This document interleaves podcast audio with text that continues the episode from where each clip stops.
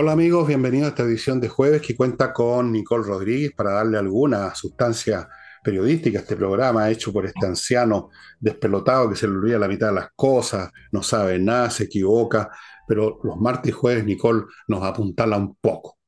Así es que aquí está. Estilos distintos, Estilos distintos y es muy fina Nicole. Bueno amigos, yo creo que podemos partir recordándoles primero Ignacio, la guagua, no voy a cejar en recordarles hasta que yo esté con noticias de que las cosas han salido bien. Mientras tanto, voy a, yo cuando muerdo no suelto, soy como un buldo.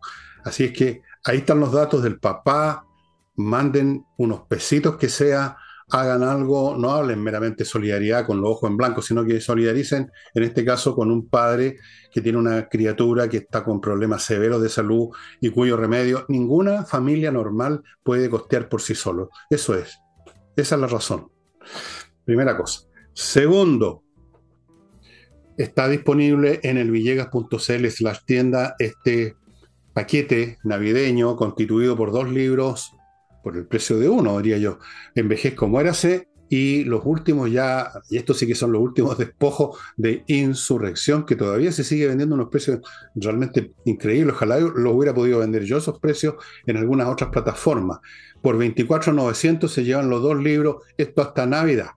Tercero, muy importante, pongan atención, afírmense bien. Este jueves capaz que vaya, capaz que vaya. Wow, no sé, no, les aseguro nada porque todo depende de cómo esté mi salud y cosas como esa, pero tengo muchas ganas ya de estar yendo al, al, a la casa del jamón a escuchar flamenco, a tomarme unos tragos, varios tragos en realidad, para que voy a mentir, comer cosas ricas, picar, que el tocino, que las, que eso que llaman, ¿cómo lo llaman? Estas bandejas que sirven en España con un montón de cositas ricas charcutine y métale trago y vinito y vamos escuchando flamenco que me encanta. Bueno, yo los invito a que estén ahí este jueves a las ocho y media, se cita, en general empieza a las nueve, pero por ahí. Reserve mesa porque por lo que supe, ya que hoy día pregunté, eh, casi se cayeron de espalda cuando les dije que quizás iba, cuando pregunté quedaba, no quedaba mucho, así es que pónganse las pilas ya, estimados amigos este jueves en la Casa del Jamón, Tenderine 171, estacionamiento frente a la puerta del local, todo listo. Voy a tratar de ir. Voy a tratar. De todas formas, uno de estos días voy a estar yendo porque por muchas razones quiero estar ahí, quiero tomarme unos tragos, hace tiempo que no salgo, quiero departir un poco con el mundo, que para mí el mundo casi no existe más allá de las paredes de mi casa. Así que tal vez nos veamos este jueves. Y ahora sí entramos en materia y la materia que tenemos... ¿Mm? sé que ibas a decir, ahora sí quiero salir y tomar unos tragos y te voy a decir, no seas patuvo tomar unos tragos, como si no hubiera tomado. Ahora sí voy a tomar unos tragos. Ahora sí. Sí, porque ustedes saben que yo soy astemio, soy Tito Taller, como dicen en Estados Unidos, no tomo. Yo les voy a decir la verdad, yo jamás tomo ni una gota. O sea, cuando veo el vino me tomo el vaso completo, no una gota. Bueno, eh, el tema que vamos a iniciar el programa hoy día nos parece a nosotros que el más importante es el tema de un paro camionero, que no conozco exactamente los detalles de la extensión, pero me acuerdo sí que habían anunciado este paro una agrupación del norte. No sé si se habrán sumado otras federaciones. Están pidiendo, básicamente, como yo les advertí que va a suceder, lo principal para ellos es el tema plata, el tema combustible, porque eso los afecta a todo. Puede que un ataque terrorista afecte a uno en, no sé, pues en 100, en 200 mil camiones que pasan todos los días, pero la benzina los afecta absolutamente a todo. Entonces, están pidiendo una cantidad bastante grande de plata en forma indirecta, no que, que se las den, sino que por impuestos de menos, por rebajas de aquí, de allá, en fin, una cantidad bastante grande de miles de millones de dólares. El gobierno dice que no, no se puede, pero además anunciaron que se iba a aplicar ley de seguridad interior del Estado y eso me parece muy serio, Nicole. Sí, mira, pongámosle el, contexto de las preguntas que tú hacías. Efectivamente, eh, el paro de camioneros comenzó en el sur, luego se fueron sumando más gremios de camiones, más asociaciones, no dos de las grandes que no estaban plegadas a este paro. Y hace uno o dos días se llegó a un acuerdo con cinco organizaciones de camioneros, donde el acuerdo establecía que se inyectarían recursos para estabilizar el precio de los combustibles y además congelar el precio del diésel por tres meses. Y acá después acuérdame de hacerte una, una asociación eh, con eh, respecto al congelamiento del alza de las tarifas del transporte público. Pero el punto es que ese acuerdo ya estaba tomado y como ocurre hoy en día, donde existe fragmentación de todo tipo de las asociaciones, el acuerdo no fue tomado en cuenta por resto de asociaciones de camioneros y se siguió extendiendo, no se plegaron más allá de estas cinco organizaciones a la preacuerdo con el gobierno. Y ahora se hizo más grande la petición. La petición es rebajar un 30% el valor de los combustibles por seis meses. ¿Qué es lo que dijo Marcel? Oiga, pero esto es, eh, es una petición totalmente extrema y radical. Son 2.500 millones de dólares y hizo varias eh, asociaciones y relaciones de lo que significa esos 2.500 millones de dólares, por ejemplo, en el bono invierno y en otros subsidios que tiene el, eh, el, el gobierno. Ahora, Veamos el punto político esto. Ningún gobierno sabe lidiar bien con los paros de camioneros. Ustedes saben que han gobiernos que se han visto tremendamente debilitados cuando los camioneros han parado. Bueno, existe también toda la historia durante la UP, donde los camioneros jugaron un rol bastante importante. Pero yéndonos más a la historia contemporánea, acuérdense lo que ocurrió con los camioneros eh, y el paro en la época de Michelle Bachelet, donde desfilaron al frente de la moneda con camiones quemados, eh, donde mm, en la reunión no estuvieron presentes los ministros que debían estar, por lo tanto en todo ese enredo también hubo renuncias de ministros, etcétera, y se le empezó a desordenar el, el naipe ministerial a, la, presidenta. Y lo que está pasando acá políticamente, en parte es lo mismo, pero el paro es muy reciente. Llama la atención que quien está encabezando la negociación con eh, los camioneros no es el ministro de Transporte Juan Carlos Muñoz, es el ministro Marcel, la ministra Toá y en segundo término también el subsecretario del Interior, el ministro Monsalve. Es decir, nuevamente están en la primera línea los llamados ministros del socialismo democrático liderando las negociaciones. El eh, ministro Juan Carlos Muñoz estuvo antes, en, los primeros días, ahí dando vueltas, participando en las reuniones, pero perdió completamente el, poder y adelante está Marcel. Y fue la ministra Toa, efectivamente, que dijo que se iba a aplicar la ley de seguridad interior del Estado y acá uno siempre entra en este tema político y que les cuesta muy poco, por lo menos a este, a este gobierno, decir en pocos días vamos a aplicar la ley de seguridad interior del Estado, del Estado cuando uno lo compara con otras situaciones tremendamente graves como el terrorismo en la Araucanía, donde se dan vuelta y vuelta diciendo vamos a presentar algunas querellas para ver quién resulta responsable. Es imposible no hacer esa comparación, pareciera ser que ya quedó como establecido, ah, los camioneros le aplicamos la ley de seguridad interior del Estado. ¿Cuál es el problema? Recuerden que en abril ya hubo una paralización de los camioneros cuando era ministra del Interior la ministra Siches, donde muy fuerte, con una ministra muy debilitada, con un gobierno muy debilitado, no muy distinto ahora, la ministra Siches por primera vez trató de em, golpear la mesa y dijo, les vamos a aplicar la ley de seguridad interior del Estado y no pasó nada. En teoría la aplicaron, pero no pasó nada. Se le solicitó a carabineros dialogar con los camioneros para que despejaran la ruta y al final la ley quedó en letra muerta porque no hubo prácticamente sanciones, que es lo mismo que uno puede proyectar que va a pasar ahora. Tal cual, tal cual. Bueno, aquí hay varias cosas. Una, por supuesto, me parece grosero esta facilidad con que amenazan con la ley de seguridad interior del Estado a los camioneros. Uno puede imaginar que aquí hay un tema psiquiátrico y psicológico de las izquierdas detestan a ese gremio que ayudó a echar abajo el gobierno de Allende. Lo detestan. Además son empresarios, o sea, cumplen varios de los requisitos que producen automáticamente estos rencores y estas furias en esta gente. En cambio, la gente del sur son camaradas de lucha, un poquito desviados quizás, pero son camaradas de lucha con ellos. Además les tienen miedo. Los de la cama están armados, los camioneros no. Entonces es más fácil tratar con los camioneros. Eso es una cosa. Segundo, es un gremio muy debilitado, muy fragmentado, tiene no sé cuántas asociaciones son, debe ser unas 10 por lo menos, locales, nacionales, federaciones, son montones. Eh, eso es una cosa que los debilita. Tú compras o llegas a acuerdo, para decirlo más fino, con dos, tres o cuatro, las más grandes, y los otros, digamos, no tienen mucho, mucho espacio para, para presionar. Eso. Y el tercer elemento que los debilita es que a diferencia de lo que pasó en abril del 72, en que el gremio de los camioneros contó con apoyo financiero masivo para poder estar todo el tiempo el mundo parado, eso no ocurre ahora.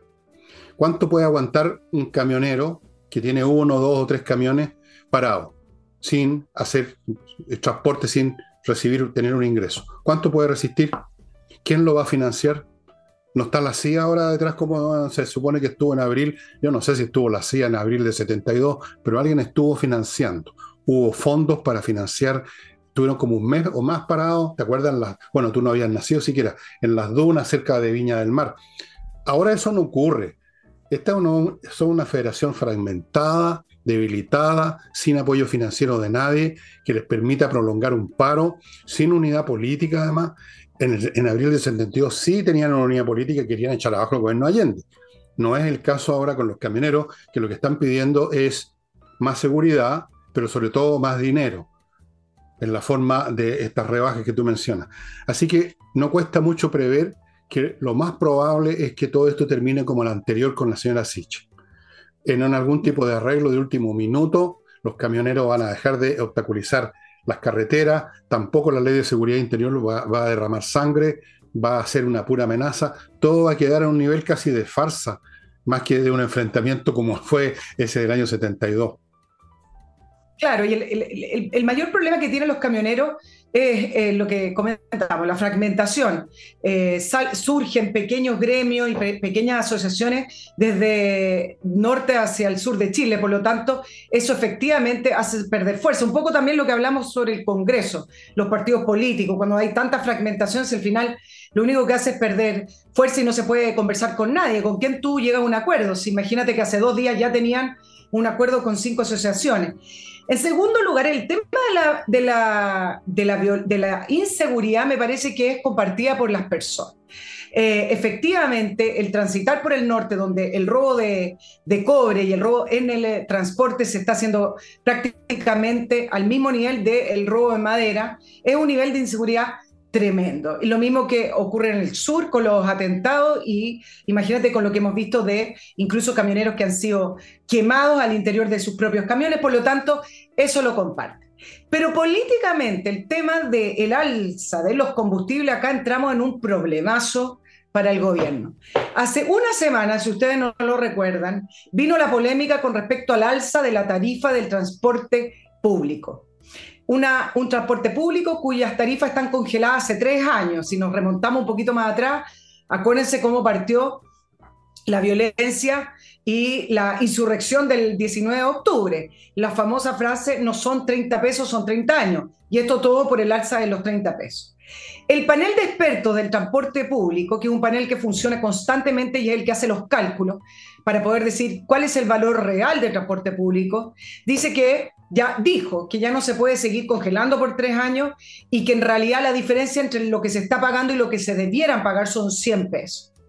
Y ahí saltó a prueba de dignidad decir que hay que ayudar a la gente, ellos, ellos hablan del alza del costo de la vida, no, no se refieren a la inflación, eh, y por lo tanto empezaron a presionar al gobierno, directamente al presidente Boric, para que dijera que no iban a haber alza en el transporte público. ¿Qué dijo Boric en su minuto? Desde la PEC en Tailandia le contestó directo a su coalición, algo que para la coalición de gobierno es como un eh, cuchillo en el corazón. Habló de responsabilidad fiscal y de responsabilidad con los recursos públicos. ¿Qué, qué les trae esa frase? pura concertación, socialismo democrático, dijo, no se pueden eh, mantener eh, congeladas las tarifas por, por más tiempo y deben existir alzas graduales para llegar al valor real, algo que en la dignidad realmente cayó mal. Ahora, por eso estoy uniendo estas dos cosas. Si llegaran a un acuerdo con los transportistas y efectivamente van a, entre comillas, congelar, me parece pésima la, palabra congelar, ¿ah? porque los precios siguen subiendo igual, distinto significa que van a subsidiar. Pero esto de congelar pareciera como que efectivamente los precios no suben. Y los precios algo tienen vida, si lo queremos decir, suben y bajan. Por lo tanto, es muy malo ese concepto para la gente. No, no es congelar, es subsidiar. Pero el punto es que si llegan de acuerdo con los camioneros para dejar estable en un precio fijo y no subir la tarifa de los combustibles o del diésel, sean por tres meses o por seis, como están pidiendo recientemente, ¿cómo tú después le dicen a Pro Dignidad, bueno, pero la, tarifa del transporte público, cuyo factor principal también es el valor de los combustibles y del petróleo y de, y de la benzina, entonces, ¿cómo vamos a decir? No, pero la tarifa del transporte público hay que empezar a subirla sí o sí. Es complicado políticamente, vamos a ver cómo, cómo sigue. Tal cual, eh, eh, es un dilema. Ahora, lo del, cuchillo en el corazón me causó gracia tu expresión porque los cuchillos de, del señor Boris son de cartulina, son esos que usan los niños en, la, en las fiestas infantiles. ¿Qué cuchillo? Van a terminar, van a terminar, van a terminar cediendo en todo y van a terminar llevando aceleradamente este país, como ya lo está, ya está ocurriendo, al desastre económico, porque son incapaces de hacer algo que eh, puede ser muy doloroso, pero va a ser necesario en un momento dado, que es que la gente se apriete el cinturón con costos alzados en muchas cosas. Si ya está ocurriendo en todo caso. Y se lo debemos en buena parte a estos mismos congresales que ponen los ojos en blanco hablando que hay que ayudar a la gente y que ayudaron, empujaron el proceso inflacionario como lo conocemos hoy día pero son unos irresponsables y unos carajos, y ahora se hacen los que van a quieren ayudar a la gente con un sexto retiro, pues, un tema que ya vamos a hablar. Pero antes de eso, me perdonaréis, hermanos en Cristo, o en lo que quieran. Compreoro.cl. A propósito de plata, resguardar los dineros en tiempos difíciles, usar valores bursátiles puede ser complicado, es riesgoso. Tener en la mano oro o plata, no porque tienen valores intrínsecos que no cambian nunca, salvo para arriba. Y en cualquier parte del mundo se los van a comprar. Compreoro.cl le ofrece la posibilidad de comprar lingotes de oro o y de plata de muchos tamaños, de unos pequeñitos, de 10 gramos hasta unos más grandes, todos certificados por la Universidad Católica que tienen un 99,99% de pureza, estimados amigos. Y los tiene en sus manos, usted no tiene que estar pensando que habrá pasado en la bolsa de, de Pekín o de Beijing qué pasó en París. No, usted los tiene en sus manos, en su bolsa, digamos. Compreoro.cl, la dirección en Santiago la están viendo a mi derecha, en Iquique está en la zona franca y está en la red en compreoro.cl. Continúo con Soluciones Masterfloor, una pyme chilena que desde hace 20 años está entregando los mejores productos para cada tipo de piso. Pisos distintos. ¿Cuántos pisos hay? Piso flotante, parquet, alfombras de moqueta, como llaman, alfombras de verdad, pisos de losa, pisos de azulejo, pisos de linoleum, de la pizarra, cada cual necesita un producto especial para mantenerse bien y verse bonito. SMF, además recuerden, por cada compra superior a 5 lucas, les regalan esto, este producto que tiene estos pañitos para, aquí le abrí todo, para sacar em, pañitos para limpiar, por ejemplo, la pantalla del computador. Y yo lo, ya me atreví con mi computador, total, es tan viejo que si se echaba a perder no importaba. Aquí está, Clean Up, estimado amigo, de regalo si usted compra cualquier producto en SMF. Continúo con, se me está cayendo todo aquí. Kame un software financiero, contable y administrativo que lo hace todo para su empresa, no importa el tamaño de su empresa. Puede ser una empresa casi microscópica como la mía, o puede ser la General Motors, da lo mismo. Es un software financiero que abarca los aspectos contables, administrativos, stock de mercadería, relaciones, eh, los pagos de cotizaciones, remuneraciones, se integra con los bancos, se integra con el Servicio de Impuesto Interno, muy importante eso, se integra con Mercado Libre, fíjese usted, para las ventas, qué sé yo, montones de cosas las hace Kame ERP, póngase en contacto, averigüe más, puede cambiarle la vida a su empresa. Me la cambió a mí por lo menos. No sé ustedes. Continúo con inviertanusa.cl, estimados amigos. Una empresa en la Internet que lo ayuda a invertir en Estados Unidos, más bien dicho, le facilita completamente el asunto, le ofrece franquicias para que usted escoja miles. Le ofrece sitios para comprar casas, departamentos, locales comerciales, o sea, viene inmobiliario en Estados Unidos, le abre cuentas en la banca norteamericana, le consigue créditos ahí, lo ayuda a constituir sociedades comerciales en el territorio norteamericano, le puede conseguir vice-residencia, todo en inviertanusa.cl. Y les recuerdo que hasta el 25, o sea, ¿cuánto falta? Tres días más contando este, contando este, está vigente la White Week en Climo, que significa precios especiales con descuento para los equipamientos y mantenimiento gratuito para los equipos, regalos en general. Esta semana White Week, estimados amigos, en miclimo.com. Dicho lo cual, me retiro indignado a mis aposentos. No, dicho lo cual, volvemos con Nicole Rodríguez. No sé si seguimos con los camioneros o vamos al sexto retiro, porque esto ya parece el cuento nunca acabar. Vámonos al tema de los retiros, porque en parte se une con lo que estábamos analizando de cómo el gobierno va a salir de, esto, digamos, de la presión por el, por congelar o mantener los precios de los combustibles sin, las alzas. Bueno, ¿qué está pasando con el famoso tema de los retiros que ya parece como un cliché, un, mantra del, del, Parlamento, de algunos diputados cuando quieren aparecer en los medios, quieren aparecer como que están haciendo algo, como que estamos preocupados, estamos preocupados, entonces un retiro, porque la gente no tiene plata al alza del costo de la vida. Bueno, Giles, Gaspar, Rivas, Oyarzo, Alinco, están presionando nuevamente para poner en proyecto, eh, en tabla, el llamado anticipo de fondo. No se llama retiro, sino que anticipo de fondo, pero sin obligación de devolución. Y acá vamos a empezar a desmenuzar para que, claro, para que nuestros auditores lo entiendan. ¿Por qué le ponen anticipo de fondo? Porque constitucionalmente no se pueden presentar proyectos de retiro de fondos de pensiones hasta abril del año 2023. ¿Por qué? Porque el Tribunal Constitucional en el último proyecto los declaró inconstitucional. Por ley no se puede y tienen que esperar el plazo que corresponde para poder volver a presentar eh, un proyecto de esa naturaleza. Ahora, si los parlamentarios creen que son súper vivos porque le cambian el nombre, así bypaseamos la ley, bypaseamos la constitución, eh, me parece tremendamente grotesco. Pero además existe otro pequeño factor político, que se los voy a presentar acá, que tiene que ver con el rol de Carol Cariola. Carol Cariola es la presidenta de la Comisión de Constitución de la Cámara y a ella es la que están presionando para ponerlo en tabla. Y acá vienen dos cosas que están ocurriendo a la vez. Uno es la presión que se está ejerciendo desde Chile Vamos y desde la centro derecha, digamos el, no el oficialismo, para cambiar las presidencias de las comisiones. Esto después de que se desintegrara, se disolviera y no se respetara el acuerdo de, administración que tenían en la Cámara de Diputados, que se llegó a acuerdo el 10 de marzo. ¿Se acuerdan la última elección donde salió eh, Mirosevic como presidente de la Cámara y se supone que le tocaba a Carol Cariola? Bueno, como la centro derecha no ganó esa elección, ahora están con una estrategia para poder eh, ir cambiando las presidencias de la Cámara, vetando eh, a los presidentes y así ir ganando algunas comisiones.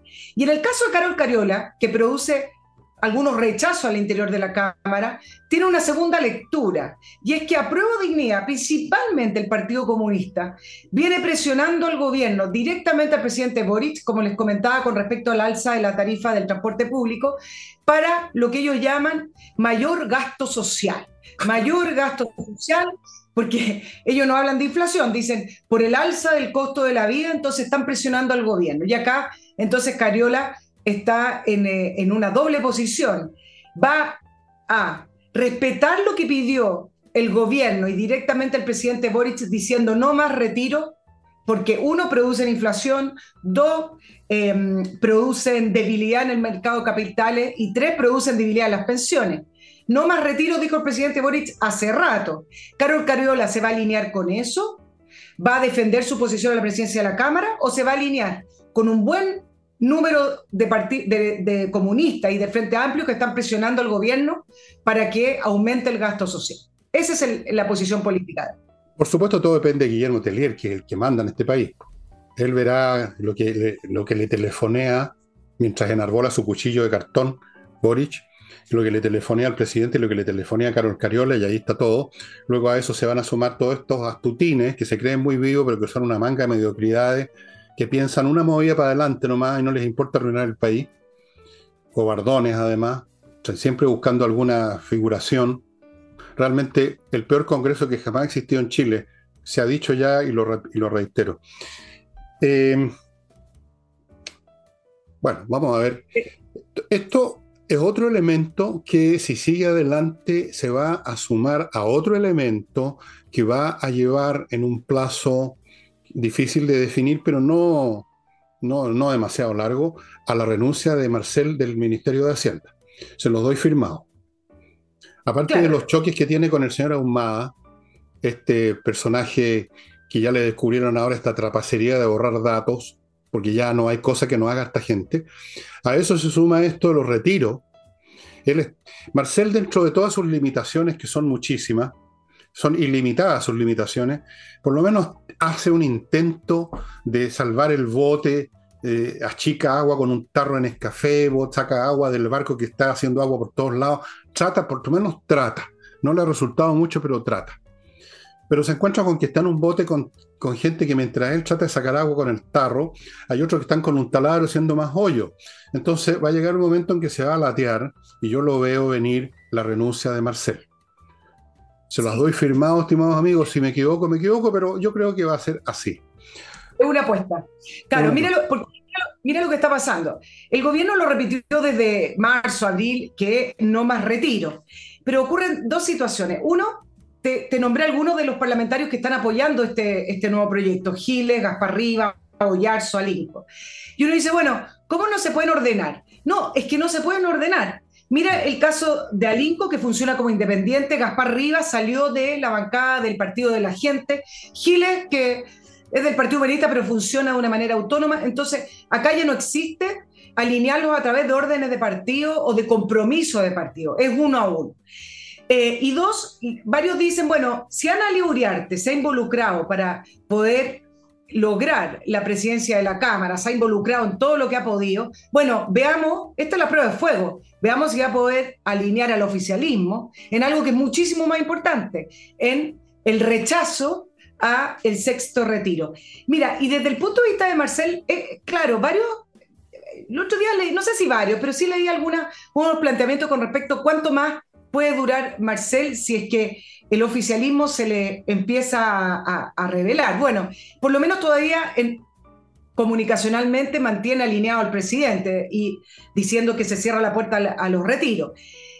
El, punto a favor de la permanencia de Marcel tiene que ver con el em, protagonismo que han ganado estas ministras del socialismo democrático como Toá, Analia Uriarte, y él y Monsalve, que son de las mismas líderes, digamos, son de la misma liga, y donde, donde todo este grupo funciona cohesionadamente y alineadamente. A uno le puede gustar o no lo que hacen, pero funcionan alineadamente. Y en este protagonismo dicen, bueno, esto le ha dado a Marcel eh, un poquito más de aire, porque ya tiene un equipo donde apoyarse.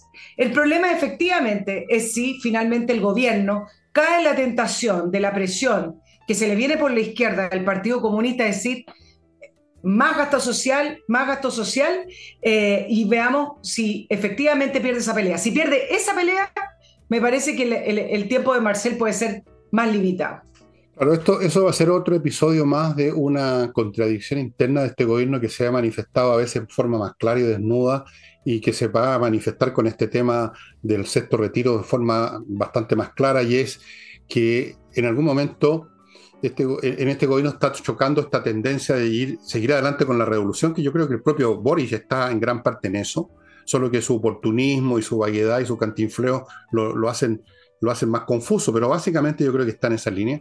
Y los que quieren eso que tú llamas el socialismo democrático, que ellos mismos se llaman socialistas democráticos, que quieren una especie de concertación 2.0, por darle un nombre. Ese dilema no se ha resuelto.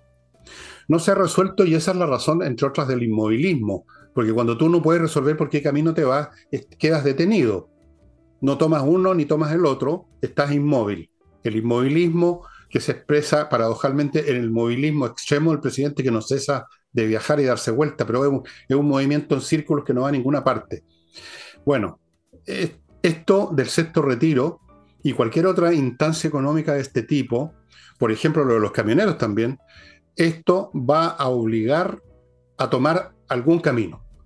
Van a vencer los termocéfalos que van a decir echémosle para adelante compañero y ya arreglaremos la carga después, lo importante es la revolución, hacer los cambios institucionales, va a quedar la cagada, pero después la arreglamos, o va a imponerse, aunque sea regañadiente, una postura que ni siquiera me atrevo a llamar socialdemócrata o de izquierda democrática, sino que, no sé, tendría que buscarle un nombre especial porque tampoco va a ser eso. Va a ser una forma más o menos disfrazada de inmovilismo y de deterioro gradualizado más que, digamos, de golpe. Pero en fin, está por verse. Lo que no está por verse, porque lo vamos a ver de inmediato, es otro bloque. Amigos, amigas, escuchadme.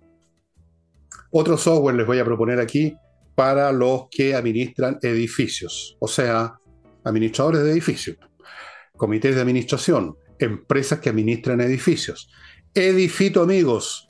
Edifito, que ustedes están viendo a mi derecha, las direcciones, ofrece un software integral para ese trabajo que es muy complicado. Tiene todos los aspectos de vivir por haber la administración de un edificio. Cuestiones físicas, cuestiones contables, cuestiones financieras, cuestiones de personal, a veces cuestiones que parecen tan domésticas como cuando se le paga el sueldo, digamos, al jardinero, a los jardines del edificio. Montones y montones de cosas que hay que atender y hacerlas bien para que el edificio no se hunda como un barco como ha ocurrido con muchos edificios mal mantenidos. Edifito, estimados amigos, el mejor software para eso.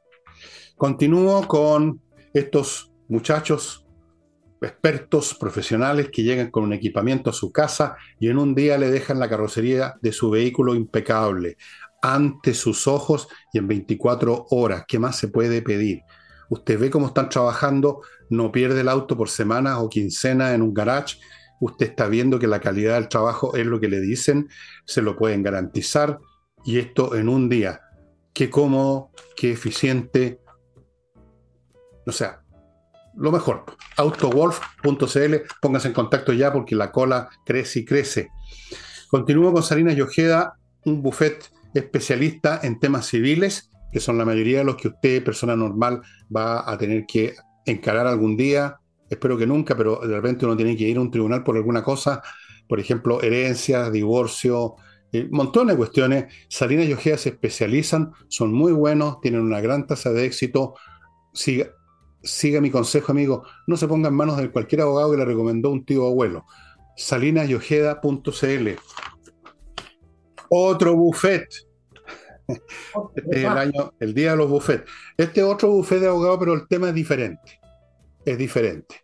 Si usted tiene una pyme que le inventó un nombre, como yo le inventé al mío, el Villegas, y usted le inventó otro nombre y le está yendo bien, o sea, la empresa está funcionando, por lo menos está sobreviviendo, lo cual es un gran éxito en estos tiempos, no, lo sabré yo. patriciastocker.com es el sitio de este buffet que se encargan de registrar marcas en Chile y en el extranjero, y no solo eso, sino que luego mantenerlas, promoverlas, defenderlas, renovarlas, porque esto es tarea de todo el tiempo y no solo de una vez. No basta con registrarlas hoy, hay que mantener permanentemente una atención de la marca. patriciastocker.com. Volvemos con Madame Rodríguez. Nuestro presidente está de viaje, tú sabes. Una vez más, que bueno, que lo pase bomba, que le regalen un sombrero mexicano bien alón, bien grande, lo más grande posible. Me pareció, me pareció me atragantó un vocablo que usó, creo que en México, no sé dónde, en algún lugar fuera de Chile, definiendo la derrota del 4 de septiembre como un traspiés democrático. Tú me dirás, o alguien me dirá, bueno, ¿por qué? ¿Fue un traspiés? No, no, es que no fue un traspiés. Piensen ustedes la significación de la palabra traspiés. ¿Cuándo uno tiene un traspiés, Nicole? Cuando es una cosa menor. ¿No es verdad? una piedrecita Claro, un traspié es una cosa menor, que no tiene gran importancia. En vez de decirle señora, le dije señorita, cosas como esa. Es decir, minimizando el significado que tuvo para la población que votó rechazo ese rechazo. Se rechazó un proyecto revolucionario, se rechazó un esperpento de proposición, no solamente revolucionaria, sino que profundamente estúpido hasta mal redactado. Fue muy importante. Esto no fue un traspiés, porque con los traspiés uno después sigue en la misma ruta. Fue un traspiés, pero sigo caminando por donde venía. Y el señor Boris no tiene derecho, después que casi dos tercios del país le dijeron que no, a considerar esto como un traspié. Me parece que con ese vocablo traiciona una vez más, porque no es primera vez, su intención de seguir adelante con su absurda agenda revolucionaria, que es la agenda de la demolición del país que ya va viento en popa en educación, en disciplinas sociales, en economía, en política, en urbanismo, en todo. Traspié, ¿qué te parece, Nicole? El traspié, lo que, bueno, eh, yéndonos para atrás, podemos concluir que jamás, jamás el resultado del 4 de septiembre desde el oficialismo se ha considerado una derrota. Siempre ha, sido una falta de entendimiento del texto. Eh, para seguir repitiendo algunas palabras del presidente, fuimos más rápido que, el resto de los chilenos, que son medio lesos, entonces nosotros íbamos muy rápido. Y si no, el problema son las fake news, que eso después nos da para otro tema, y la desinformación, porque en realidad se desinformó del contenido del texto. Bueno, el, punto es que nunca han sido derrotado. Em, pero también entender dónde está el presidente Boric hablando. El presidente Boric viajó a lo que iba a ser la cumbre de la Alianza del Pacífico en México, que no se pudo realizar porque el presidente Castillo de Perú no puede viajar por los líos legales en los cuales está metido y por lo tanto el eh, presidente de México, Andrés Manuel López Obrador, decidió suspenderla y solamente se están haciendo reuniones bilaterales. Eh, pero además entender que el eh, presidente Boric llegó al país donde eh, supuestamente está uno de los nuevos líderes de la izquierda latinoamericana. Supuestamente López Obrador iba a reemplazar la gran figura que significaba para la izquierda latinoamericana Lula, pero Lula cayó en la cárcel. No estoy hablando del Lula de hoy que fue electo presidente en Brasil, ahora con un poco más de disputa eh, legal con los votos, pero sin entrar en ese tema. en todo este tiempo, cuando salió Andrés Manuel López Obrador, eh, recogió parte de la, agenda y parte del discurso de la izquierda latinoamericana de los años 2000 eh, y fue como la nueva esperanza de que fuera a unar a esa izquierda, algo que no fue, por varias razones, porque la izquierda de Andrés Manuel López Obrador es muchísimo más populista. Segundo, porque Andrés Manuel López Obrador se ha dedicado principalmente a la política interna y su discurso para llegar al poder fue la cuarta transformación. ¿Se acuerdan usted que hablaba de la cuarta transformación de México? ¿Y qué ha pasado ahora? Y por eso el presidente Boric en México tiene que congratularse con sus pares de izquierda, porque además viajaron prácticamente todos los presidentes de izquierda que hay en el continente, así que hablar de, derrota ahí, no. ¿Qué es lo que está pasando en México? Claro, ¿qué está pasando en México que me parece relevante? Porque así como saltan las alarmas cada vez que Lula hablaba algo en contra de eh, em, el, sistema electoral de Brasil o decía algo, bueno, lo tildaban de eh, no solamente antidemocrático, fascista y todo, pero calladito, no tan calladitamente, pero sin la prensa internacional encima, Andrés Manuel López Obrador pareciera ser que su cuarta transformación es la cuarta transformación antidemocrática en México. No solamente, ¿ustedes se acuerdan que hizo un, un eh, referéndum revocatorio para su propio mandato de, una, de un extremo de populismo y de chantaje, porque era una, un referéndum muy raro, pero la idea era ratificar que la gente lo quería en el poder, una cosa que nadie entendió. Y como él después de ese referéndum salió electo con alta mayoría y que la gente quería que siguiera, se sintió en la confianza de hacer su transformación. ¿Qué es lo que ya está haciendo? Y que el mundo calla porque no sabe muy bien cómo posicionar a, a AMLO. Bueno, la norma que ingresó al Parlamento y que ya está en su etapa final para cambiar el sistema electoral completo de México está a punto de aprobarse. No solamente le quita autonomía al Instituto Nacional Electoral que tiene allá, sino que además, por ejemplo, la ejecución o la elaboración de los padrones electorales queda en manos de los gobiernos, o sea, del gobierno de Andrés Manuel López Obrador y una serie de otras indicaciones, que sería muy largo acá para, para nuestro programa, que lo único que hacen es debilitar al Instituto Nacional Electoral porque, ¿qué es lo que decía AMLO o qué es lo que dice? Que es un instituto de poca eficacia. ¿Qué, otra, ¿Qué otro cambio hizo y que también hizo levantar las alertas de la oposición a AMLO? Hizo una norma de carácter constitucional para que la seguridad interior de México pase a manos de las Fuerzas Armadas. Supuestamente algo que debiera ser de carácter excepcional, como lo que nosotros vemos acá con los estados de excepción constitucional, él lo quiere hacer de manera permanente, teniendo atribuciones sobre las labores, el presidente, sobre las labores de la Fuerza Armada. Hay una serie de otros cambios, pero el punto principal, para efectos de este análisis, es que al final Andrés Manuel López Obrador se está convirtiendo en eh, estos gobernantes clásicos que ya tenemos en América Latina, con tendencia autoritaria y con tendencia a permanecer en el poder, pero fíjate que las alarmas no saltan acá, quedan, queda ahí. Bueno, parece que se está dando ahí en México lo que también se está dando en Chile en otros aspectos que tienen que ver con la libertad de expresión, se está dando en todas partes de una forma más rápida, más lenta, a veces por un camino, a veces por otro. Se está dando lo que yo predije aquí hace muchos programas atrás, en el sentido de que las democracias clásicas están en retroceso y que por las nuevas condiciones económicas, tecnológicas, poblacionales, la rebelión de las masas y por muchas cosas, se va a un modelo chino y entre paréntesis, en Netflix hay un, documental que tiene que ver con el espionaje. Muy interesante, los métodos de espionaje de todas las potencias, por supuesto, todos se espían unos a otros, pero hay un, un capítulo muy interesante dedicado a cómo esto ha llegado al control ya no para ver qué es lo que dicen en la embajada del país adversario, sino que cómo se comporta hasta el último ciudadano en China. Ese es el modelo que va a triunfar, Nicole. Ese es el modelo al cual vamos. Olvídense de las democracias, olvídense de las votaciones, olvídense de la autonomía de los poderes, olvídense de la libertad de expresión. Vamos a un modelo, no sé si autocrático, va a haber que buscarle un nombre especial, porque es una nueva configuración mundial que está asomando cabeza en todas partes y que tiene de referente a China, donde lo están perfeccionando son 1.400 millones de habitantes. Yo no sé si a los 1.400 millones les pueden seguir cada paso, pero sí a una cantidad significativa, sobre todo los que viven en las ciudades, los que tienen algún cargo de alguna importancia. Es una vigilancia extraordinaria. Y lo de México, al estilo de los cuates, y dicho sea de paso, en México se va a dar el gusto eh, el presidente Boris de renovar su cantinfleo, está en la Pache Cantinfla. Vamos para allá, Entiendo que la señora Camila Vallejo está en una reunión con organismos internacionales que tienen que ver con este tratamiento de la llamada fake news, que es la manera como ahora se disfraza el control, la censura del pensamiento.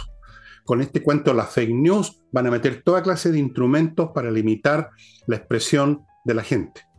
Ese es uno de los caminos, entre paréntesis. Sí, claro, lo que pasa es que no es un camino evidente, no es un camino que uno pudiera decir, mira lo que están ofreciendo. Es un camino que en algunos momentos se viste de populismo, de ofrecimiento, de garantía, y en otros momentos se viste de, eh, de cuidados a, a, las personas, como por ejemplo la seguridad. México también tiene un problema de seguridad con el narcotráfico tremendo, de delincuencia tremendo. Entonces, con el, eh, con el argumento de decir, bueno, yo los quiero cuidar, bueno, pasan las Fuerzas Armadas a cuidar el territorio nacional, eh, con el presidente con muchas garantías sobre la Fuerza Armada. Y ahí uno siempre puede decir, ok, entonces, ¿qué está haciendo el presidente Andrés Manuel López Obrador? Se está resguardando en la Fuerza Armada y así sucesivamente. Mira el tema de la fake news, el famoso tema de la fake news y de la desinformación. Me parece que tiene un objetivo que si uno eh, empieza a escarbar es bastante evidente, porque ¿Cuál es el problema de las fake news y dónde se dan las fake news? Las fake news se dan en las redes sociales. Yo hoy día no sé si voy a tener el tiempo de hablar de lo de Camila Vallejo y su, y su proyecto de control de medios, pero con respecto a la discusión que se está dando a nivel global y, y del cual Chile es parte, y no nos vamos a dar ni cuenta cómo nos van a meter un proyecto para regular los medios de comunicación y van a decir, bueno, pero esto es un, esto es un tema global, pero ojo, la fake news y la desinformación no se dan los medios tradicionales porque los medios tradicionales tienen regulaciones, tienen, medios, tienen eh, consejos editoriales y por último tienen responsabilidades legales. Y si se equivocan o mienten o desinforman, uno los puede llevar a la justicia para hacerla corta. El problema con la desinformación la fake news está en las plataformas, en las redes sociales donde se mezcla la opinión, la información, la, las críticas, los mensajitos, videos alterados, voces alteradas. Entonces, el problema no es regular a los medios, el problema es regular a las plataformas. Y acá entramos a otro problema que es muchísimo más grande y que en parte es lo que tú planteas de lo que se viene en el futuro. ¿Quién controla hoy a las plataformas? Las plataformas tecnológicas, yo me refiero a las grandes.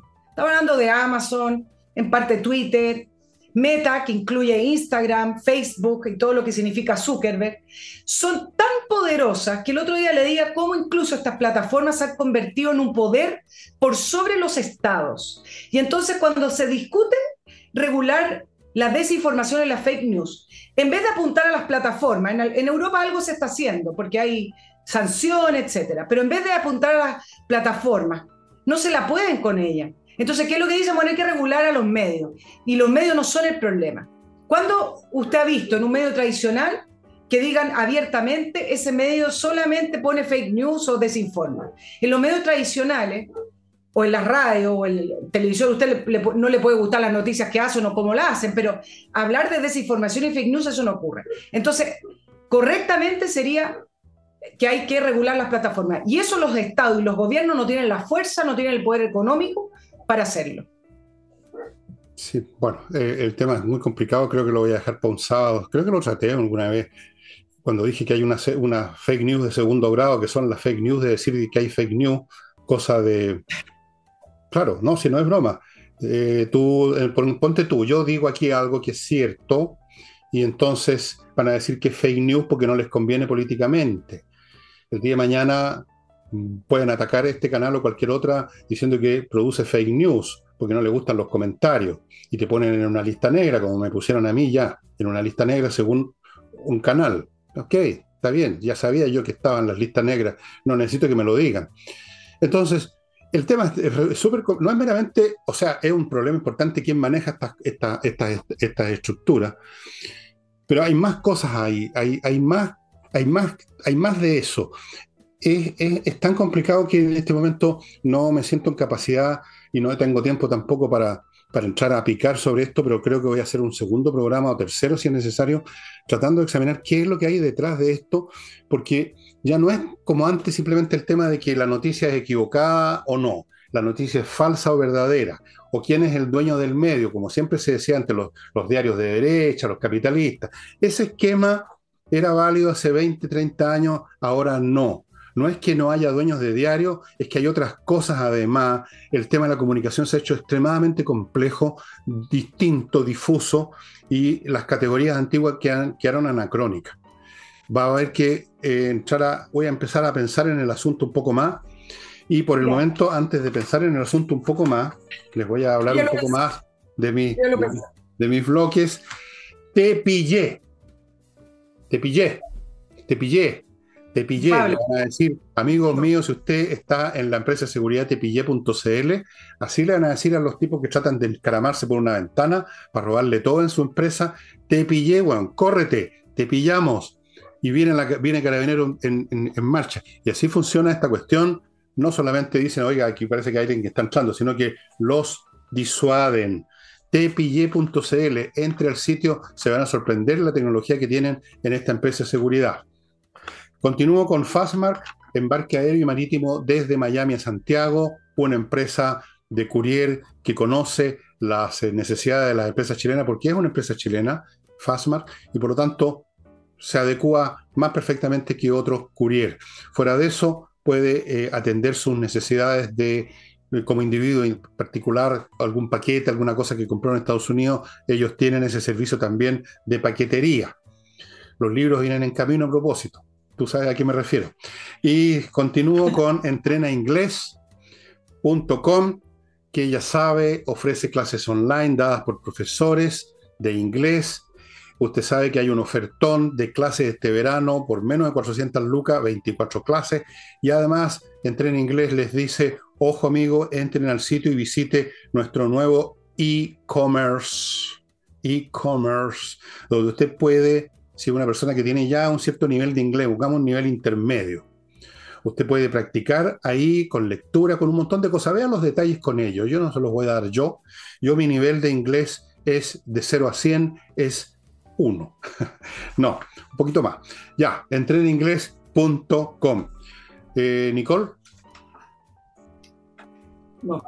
Sí, solo para redondear un poquito alguna de las ideas con respecto a la famosa fake news y cómo a través de ese argumento se puede empezar a regular la libertad de información y la libertad de, opinión. Insisto en que me parece que hay una diferencia gigante, incluso incluso considerando las complejidades de las comunicaciones hoy, hay una diferencia gigante en la lógica y la dinámica que tienen las redes sociales donde se mezclan los comentarios, las opiniones y las informaciones de una manera en que uno no sabe cuál es cuál a los medios tradicionales que siguen todavía patrones tradicionales en los cuales uno pone columna de opinión, eh, información, economía, etc.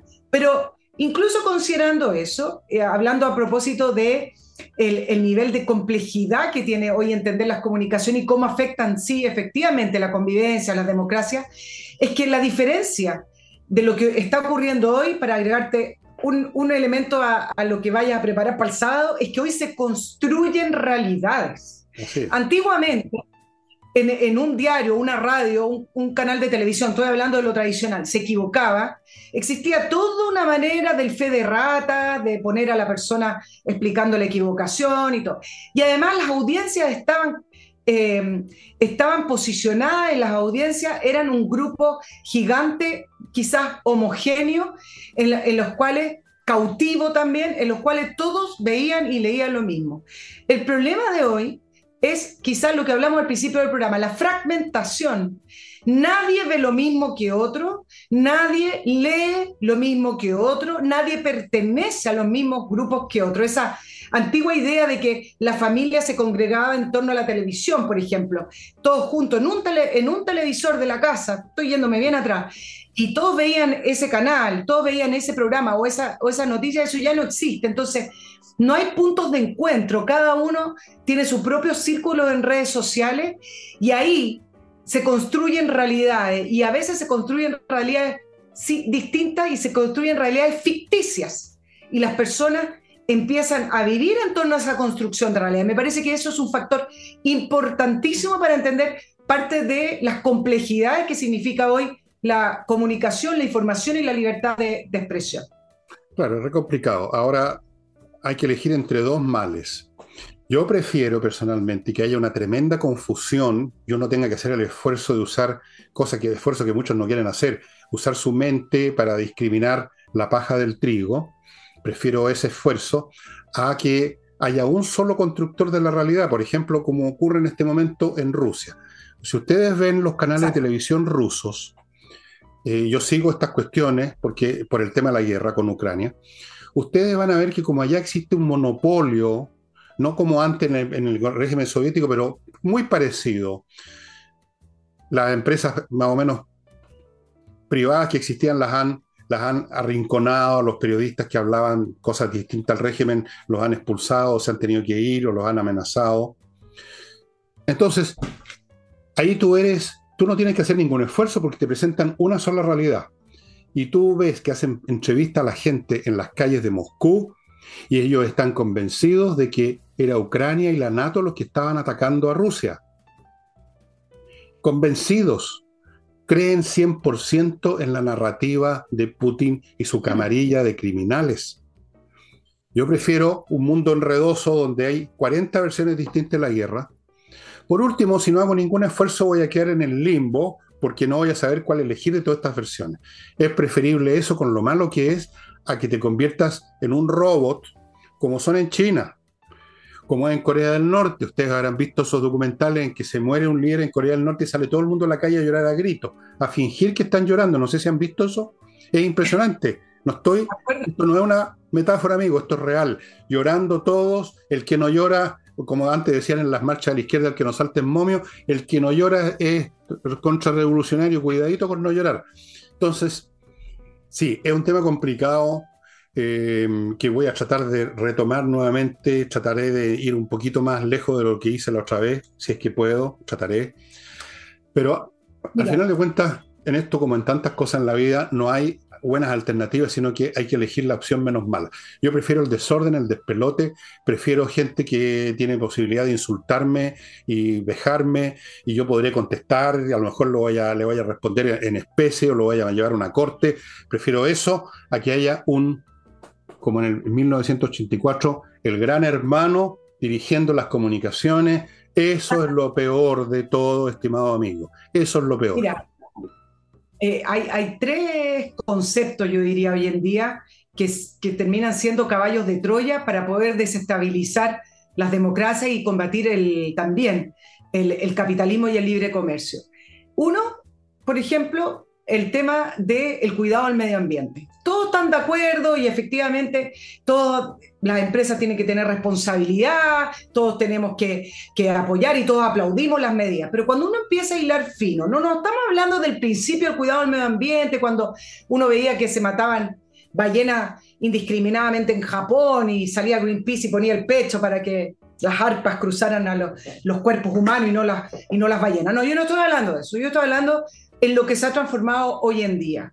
Y hoy en día, cuando uno ve realmente lo que se proponen con respecto al cuidado del medio ambiente y las obligaciones que se le ponen a las empresas, dar para pensar y cuestionar y decir cómo la izquierda, el progresismo en general, que además se tomó en los organismos internacionales, proponen cierto tipo de medidas que al final lo único que hace es restringir el libre comercio, la libre iniciativa y la productividad de las empresas para que caiga en manos del Estado. Con la excusa de los impuestos verdes, con la excusa de poner metas, con la excusa de un montón de cosas, uno ve cómo al final han ido restringiendo el área de acción de los empresarios y de las personas. Eso por un lado.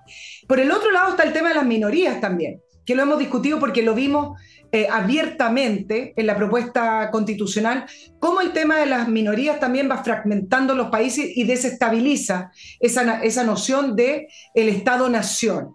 Y en tercer lugar, que se, se, viene escuchando hace 10 años, pero ahora es muchísimo más fuerte porque lo veo en la discusión en Europa, el tema de la fake news y de la desinformación, porque es efectivo que ocurre y es efectivo que termina desestabilizando incluso elecciones, es verdad.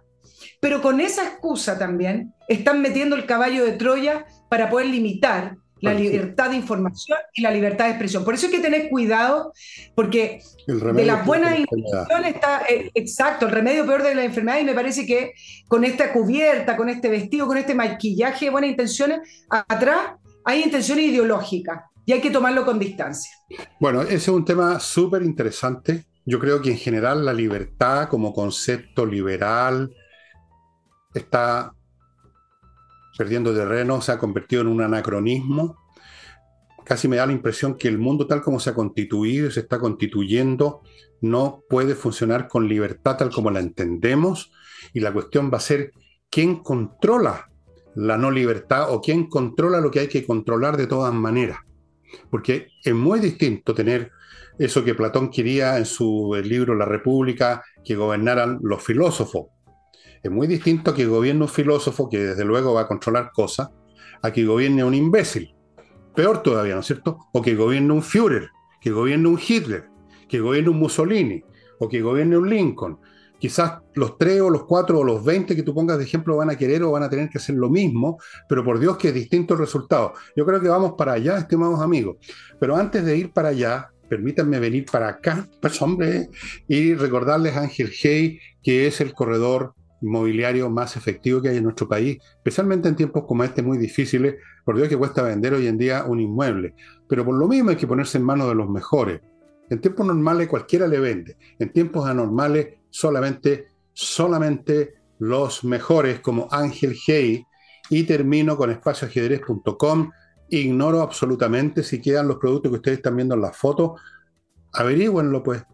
Entren en espacioajedrez.com, vean, si no hay es porque los precios eran y son absurdos y se han ido las cosas, pero en una de esas todavía queda algo. Y por último, averigüe de los cursos, estimado amigo, que eso sí que no se agotan jamás. Eso lo está produciendo permanentemente está en mi amigo Pablo Tolosa, que a propósito íbamos a juntarnos a comer y a chupar y nunca más lo supe de él. Pablo, ¿qué pasó? Estoy muy preocupado. bueno, estimados amigos, eh, Bueno, vamos, estamos viviendo tiempos históricos muy especiales, estamos viviendo una de esas etapas en la historia no solo de nuestro país, o de la, estamos hablando de la historia de la humanidad como raza, ¿no? Que ha pasado por distintos periodos importantes y estamos en, en uno de esos periodos súper importantes que va a cambiar completamente la vida en nuestro planeta, que va a cambiar completamente nuestro concepto de libertad, de democracia, todas esas cosas, algunas se van a convertir en inviables, tal como en el pasado, formas de convivencia que eran normales y naturales, pongamos en una tribu neolítica, dejaron de serlo en un reino helenístico cambian las situaciones, cambian las tecnologías, cambia todo el cuadro. Y estamos en un proceso de cambio que es una revolución mundial, fuera de las revoluciones particulares que se viven en distintas localidades. Dicho lo cual, este domingo les tengo una noticia impactante con Álvaro Salas. Lo voy a dejar en suspenso. No digas ni una palabra porque ah. tú sabes. Eh, bueno, pero no Oye, el, em, alcanzo a dejarles un temita por si lo quieren después ver en la, en la semana, que está súper interesante. ¿No? ¿O nos vamos? No. A propósito de los cambios, a propósito de las transformaciones, no sé si ayer vieron el, partido de, antes de ayer, de, Irán con eh, Inglaterra, perdió en el Mundial 6-2, perdió en el partido debut, pero lo interesante políticamente es que los jugadores de Irán no cantaron el himno nacional, se quedaron callados, con muy sombrío y muy serio, mientras se entonaba el himno nacional de, de Irán, a pesar que se filtró cierta información en que el régimen iraní amenazó a sus jugadores con sanciones si hacían algún tipo de gesto o señal de, protesta. Ahora, ¿cuál es el punto? ¿Y por qué estoy mencionando esto? Porque hoy, históricamente, por primera vez, se va a hacer en la ONU, en el Consejo de Derechos Humanos, una sesión especial con respecto a la situación de los derechos humanos en Irán. A pesar de ser un régimen autoritario, dictatorial, em, religioso que... las cosas por su nombre, primitivo. Primitivo. Ustedes me van a creer que es primera vez que lograron los votos necesarios hace dos semanas atrás para que el Consejo de Derechos Humanos de la ONU pueda revisar la situación eh, en Irán.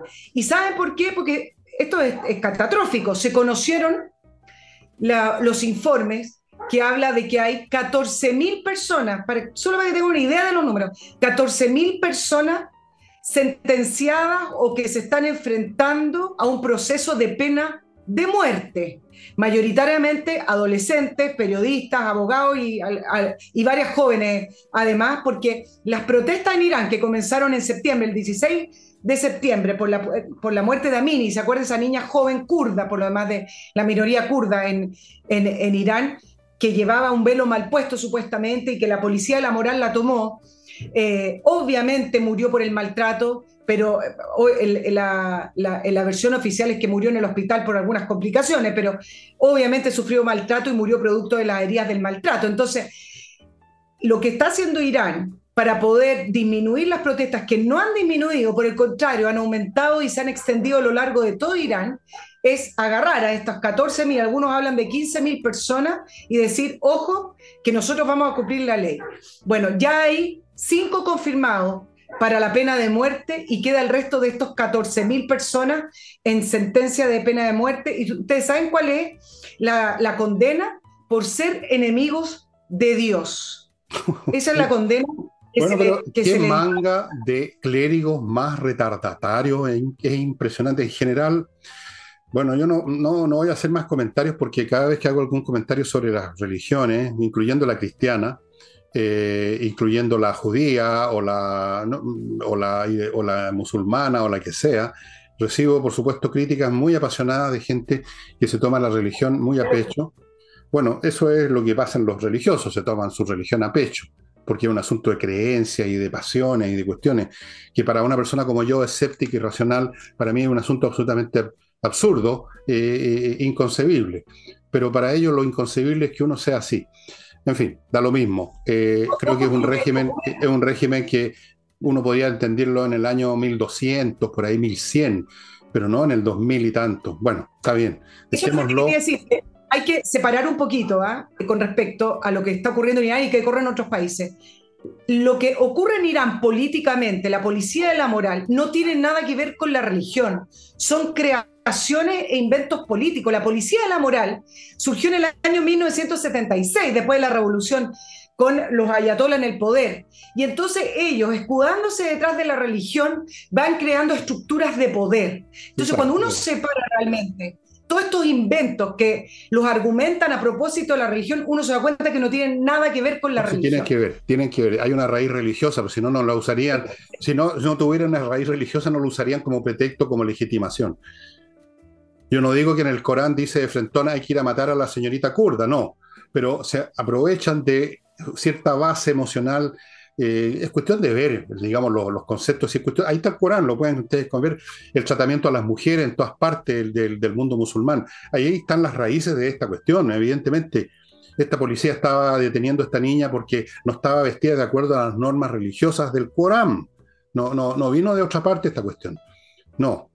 Y por supuesto que hay un aprovechamiento político, como dicen acá aprovechamiento político. Por supuesto. Hay un aprovechamiento y una interpretación. Pero, pero se usa una raíz religiosa, evidentemente que hay una raíz religiosa. En el Islam las mujeres son de segunda categoría. Eso es un hecho, es un hecho en la causa y es cuestión que ustedes abran los textos, abran el Corán si tienen paciencia. Y con eso, amigos míos, terminó el programa de hoy. Y ya. nada más. Nada más, po. Ya, po. Nada más, po. Ya, po. Muchas gracias por su atención y nos estamos viendo mañana.